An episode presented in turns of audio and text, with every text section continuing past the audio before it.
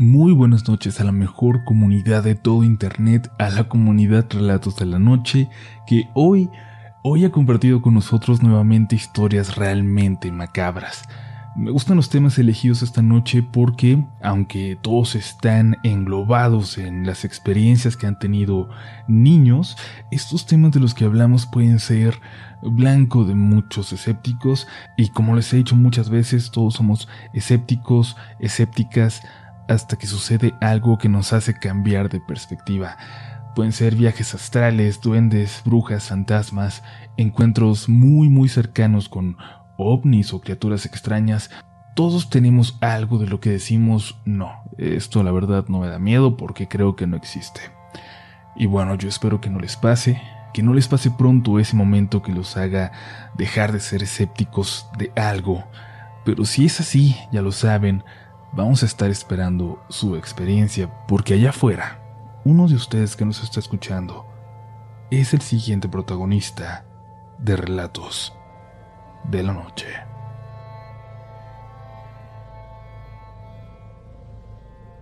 Hay muchas historias parecidas a lo que voy a contar.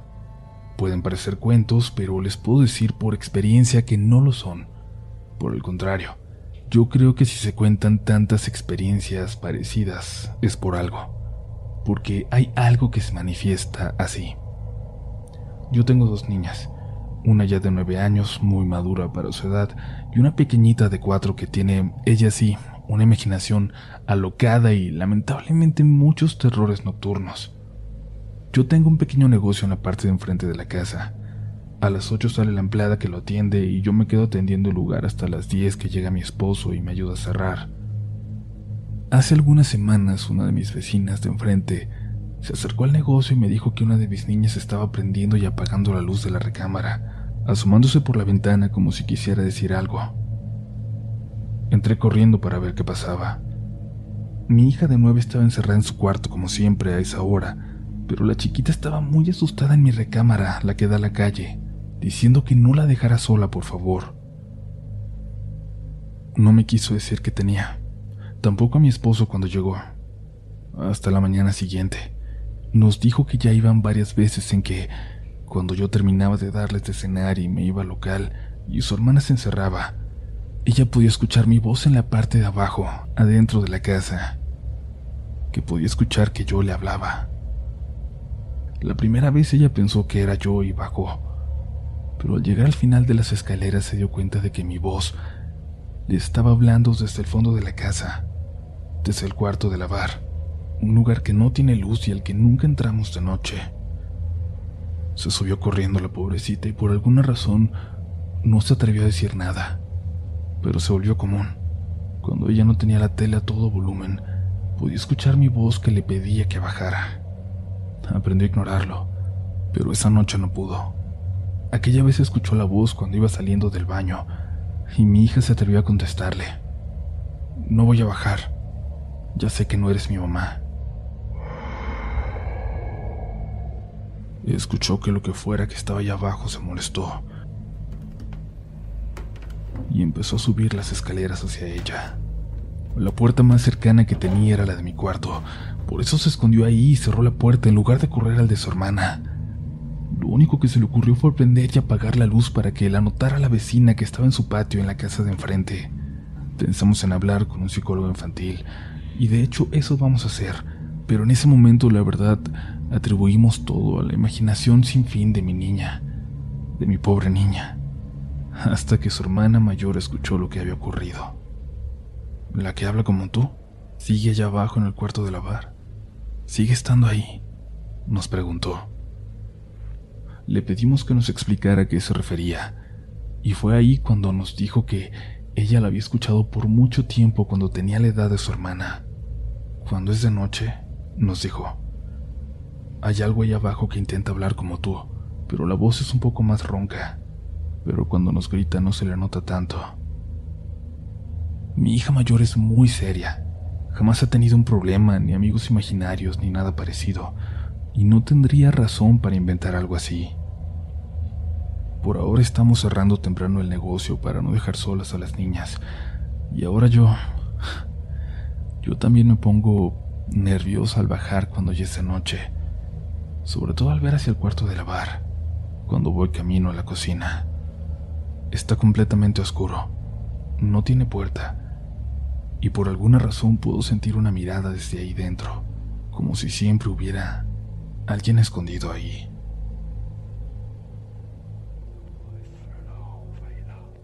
Cuando era niño odiaba cuando me hacían ir a dormir con mi primo Adal. Me caía bien, lo quería mucho. Sus papás siempre fueron de la familia más cercana para mí. Siempre me cuidaron. Pero una cosa era visitarlo y estar ahí todo el día, toda la tarde, y otra muy distinta era quedarme a dormir. Verán, Adal era sonámbulo. Me aterraba desde que lo descubrí. Aquella primera vez en que desperté en la madrugada porque sentí una mirada y... y lo vi lo vi parado frente a la cama. Cualquier persona que haya tenido contacto con alguien que sea sonámbulo sabe que es algo muy impactante, sobre todo cuando no conocemos sobre la condición. Esa vez yo grité muy fuerte hasta que llegaron mis tíos a calmarme, y por suerte Adal no se despertó. Y eso es lo que siempre me subrayaban, que no lo fuera a despertar, que nunca pasara lo que pasara, lo fuera a despertar. Algo muy malo podía pasarle. Mis papás y mis tíos se ponían de acuerdo para que yo fuera con él a pijamadas continuamente. Decían que era algo bueno para él, que yo era buena influencia, que él casi no tenía amigos. Y como les dije, yo odiaba ir por más que sí quería a mi primo, pero tenía que ayudar si estaba en mis manos. Cuando iba me tapaba con las cobijas hasta la cabeza, me ponía tapones para los oídos. Podía sentir sus pisadas a la mitad de la noche, cuando salía de la habitación. Podía escuchar que se acercaba a mi cama, pero podía escuchar cuando se acercaba a mi cama, pero siempre intentaba hacer como si nada pasara. Nunca me destapaba la cara. Había algo en esa visión, en él caminando en la oscuridad de la noche, no siendo él realmente, que me oprimía el corazón, que me llenaba de miedo. En ese momento me intentaban convencer de que nada de eso realmente me debía asustar. Pero pronto, pronto tendría razones para aterrarme de verdad. Mi primo tuvo una crisis. En uno de esos episodios, nadie sabe cómo, pero se salió de la casa. Un vecino lo encontró en la calle vagando y lo despertó. Cuando lo hizo mi primo se puso muy mal. Empezó a llorar. No dejaba de decir que no lo iba a dejar en paz, que ya nunca iba a estar en paz. Cuando buscaron a un especialista, Ada le empezó a contar cosas que nunca antes se había atrevido, cosas acerca de lo que él vivía en esos periodos. Y es que en algún punto, de cierta forma, él estaba consciente, aunque olvidaba rápidamente todo lo que había hecho mientras caminaba dormido. Pero no todo. Había cosas que sí podía recordar. Por ejemplo, él empezó a hablar de una mujer, de Ajelak, así le llamaba la mujer que veía en sus sueños, que lo guiaba, que le decía qué hacer, la que le pedía que saliera de su cuarto y que le aseguraba que siempre iba a cuidar que regresara sano y salvo. No tengo idea si el nombre lo recuerdo realmente bien, pero es, es lo más cercano a lo que yo escuché, a lo que escuché aquella noche. Todo lo que les cuento sobre el especialista es lo que logré escuchar en las conversaciones entre la mamá de Adal y mis padres. Les preocupaba que estos sueños, que estas fantasías lo llevaran a hacer algo más peligroso, a irse más lejos. Les preocupaba que en cierto sentido no estuviera realmente dormido, que todo fuera un escape de los problemas que estaba viviendo su familia.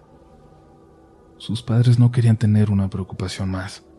Suficiente tenían con los problemas de su día a día como para pensar ahora en una mujer que intentaba en sueños sacar a Adal de su habitación todas las noches. Nadie le cree a los niños cuando hablan de cosas que los adultos no están dispuestos a creer. Pero déjenme decirles algo. A los niños y a las niñas hay que escucharles. Siempre hay que creerles. En el peor momento de Adal, mis papás me hicieron ir a quedarme con él un fin de semana completo. La condición es que yo lo cuidara, que no dejara que se saliera de su cuarto, que yo no me tapara por completo en las noches como como hacía antes, que no tuviera miedo de él.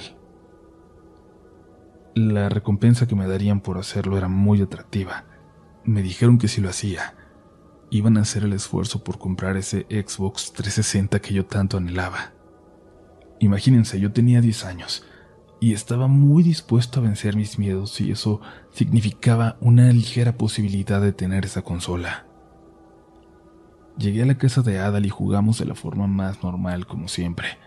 Como les dije, yo lo quería mucho, casi como un hermano, y nos llevábamos excelente. El problema era cuando llegaba la noche. Cuando llegó tuve que armarme de valor.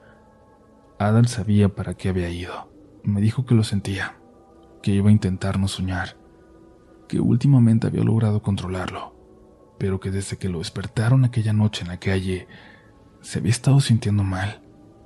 Despertaba todas las mañanas sumamente cansado, tanto que se quedaba dormido por momentos durante el día, y cuando se dormía en esos pequeños momentos, en esos sueños que duraban apenas unos segundos, podía ver todo, podía ver todo lo que le hacía salir, caminar. Y yo esa noche estaba dispuesto a protegerlo. No me tapé. Junté mi cama a la suya para hacerle más difícil el levantarse, de modo que era imposible que lo hiciera sin despertarme. Mis tíos me preguntaron si estaba de acuerdo en que esas noches cerraran por fuera la habitación, como habían estado haciendo, y yo les dije que estaba bien, que lo hicieran. Yo en ese momento estaba completamente concentrado en la recompensa que tendría por cuidar a mi primo esos días. Nos fuimos a dormir después de jugar hasta que nos moríamos de sueño. Yo estaba en la cama, pero literalmente me quedé dormido con el control en las manos con la televisión prendida. Empecé a soñar que había alguien más con nosotros en la habitación, que se abría la puerta. Alguien le había quitado el seguro por fuera. En el sueño me preocupaba porque sentía que si perdía de vista a mi primo no me iban a dar el Xbox. Había desaparecido de su cama y yo tenía que buscarlo, pero, pero como en todo sueño, sentía las piernas pesadas, no podía correr y la casa se veía sumamente oscura como si un manto negro la cubriera. Arrastré los pies. Salí intentando buscar a Adal, pero me sentía sumamente cansado. Sentía el cuerpo muy pesado. Me atreví a adentrarme en la oscuridad porque en el fondo sabía que era solo un sueño. Adal, ¿dónde estás? Le preguntaba y lo podía ver a lo lejos, pero solo los pies, porque de la altura de sus pantorrillas para arriba todo estaba muy oscuro. Le vi los pies saliendo del cuarto y luego en el pasillo vi que daba vuelta hacia la sala. Solo pensaba que tenía que detenerlo antes de que se saliera otra vez. Caminé tan rápido como podía. Sentía mis pies pesados como si estuvieran pegados al piso. Al llegar a la sala alcancé a ver los pies de Adal, sentado, pero había alguien más ahí, en un sillón de los que yo no alcanzaba a ver. Alguien empezó a murmurar algo como si se dirigiera a mí. Me dijo cosas, cosas que nadie sabía que, que me asustaba que la gente supiera. Solo podía ver el piso y unos cuantos centímetros arriba, todo lo demás era negro. Vi que de uno de los sillones alguien bajaba sus pies. Eran los pies descalzos de una mujer que parecía tener la piel muy muy sucia como con costras de mugre. Hice un esfuerzo, un esfuerzo por ver más, más arriba. Mi primo estaba sentado enfrente de ella. De la mujer solo podía distinguir sus ojos, que brillaban al punto de encandilarme. ¿Quién eres tú? Le pregunté.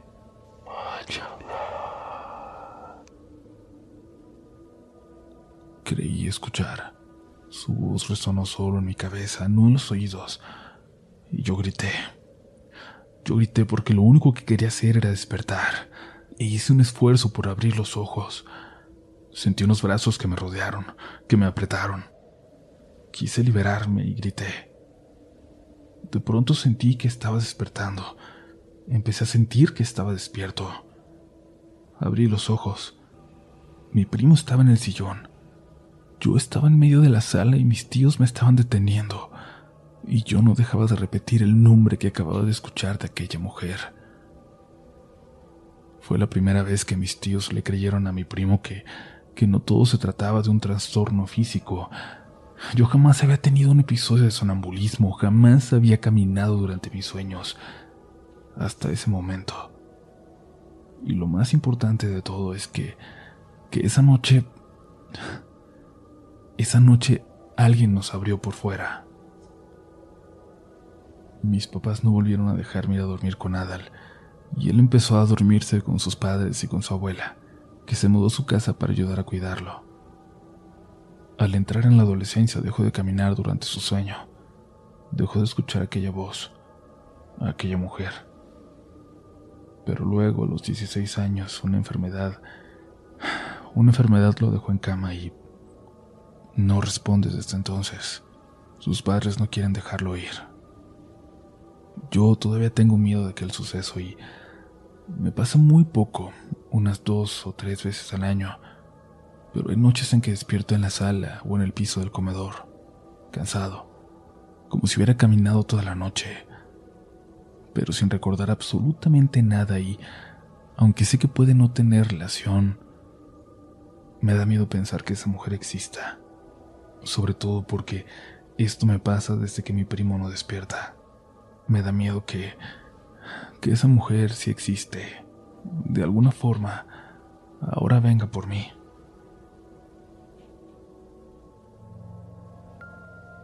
Aún quedan historias comunidad, pero como siempre, antes de terminar, te recordamos que la mejor forma de ayudar a que este proyecto continúe es que tú nos ayudes compartiendo este episodio con alguien que conozcas que sea digno de ser parte de la comunidad Relatos de la Noche. Sabemos que conoces a la persona indicada y ya llegaremos a ella, pero qué mejor que sea por ti. Por ahora es momento de continuar con una historia más en este episodio.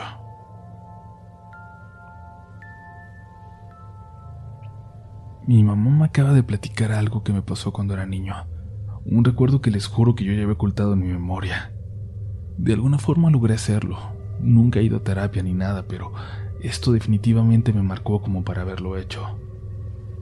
En la casa de mi abuela siempre se dijo que había duendes. Mis tíos, mi mamá, todos lo creían. Pero aunque éramos niños, creo que la generación de mis primos y yo no creíamos ya mucho en esas cosas. Nos parecían fantasías, nos parecía tonto. Pero incluso en el patio había un pequeño rincón, un agujero dentro de un árbol que siempre tenía dulces y juguetes para ellos, para que no se portaran mal, decía mi abuelita. Alguna vez cuando yo tenía ocho años, hubo una fiesta en esa casa. Cuando se hizo de noche solo quedábamos de los niños mi prima Leti y yo, y decidimos ir a asomarnos para ver qué había en ese lugar. No nos costó mucho trabajo subirnos al árbol. Había algunos juguetes de plástico, de esos monitos como de dinosaurios que vienen en bolsitas, y también unas cuantas envolturas de dulces vacías. Le dije que tomáramos los juguetes.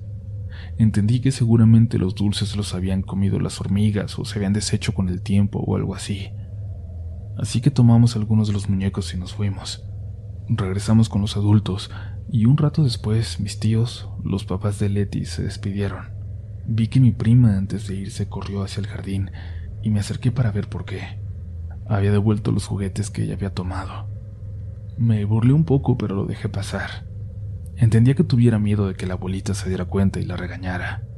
Nosotros nos quedamos hasta muy noche ahí, tanto que mis papás decidieron que era tan tarde que mejor pasaríamos la noche y nos iríamos a casa temprano. Mi mamá se durmió en el cuarto con mi abuelita y mi papá conmigo en la sala. Algo me despertó. Eran como voces que venían del patio, pero muy despacio, y le pregunté a mi papá si él estaba despierto, que si podía escuchar. Me dijo que me durmiera, que todo estaba bien. Me di la vuelta, estaba muy incómodo acostado en ese silloncito, y bajé la mano hacia donde tenía mi mochila, justo donde tenía los monitos que había tomado.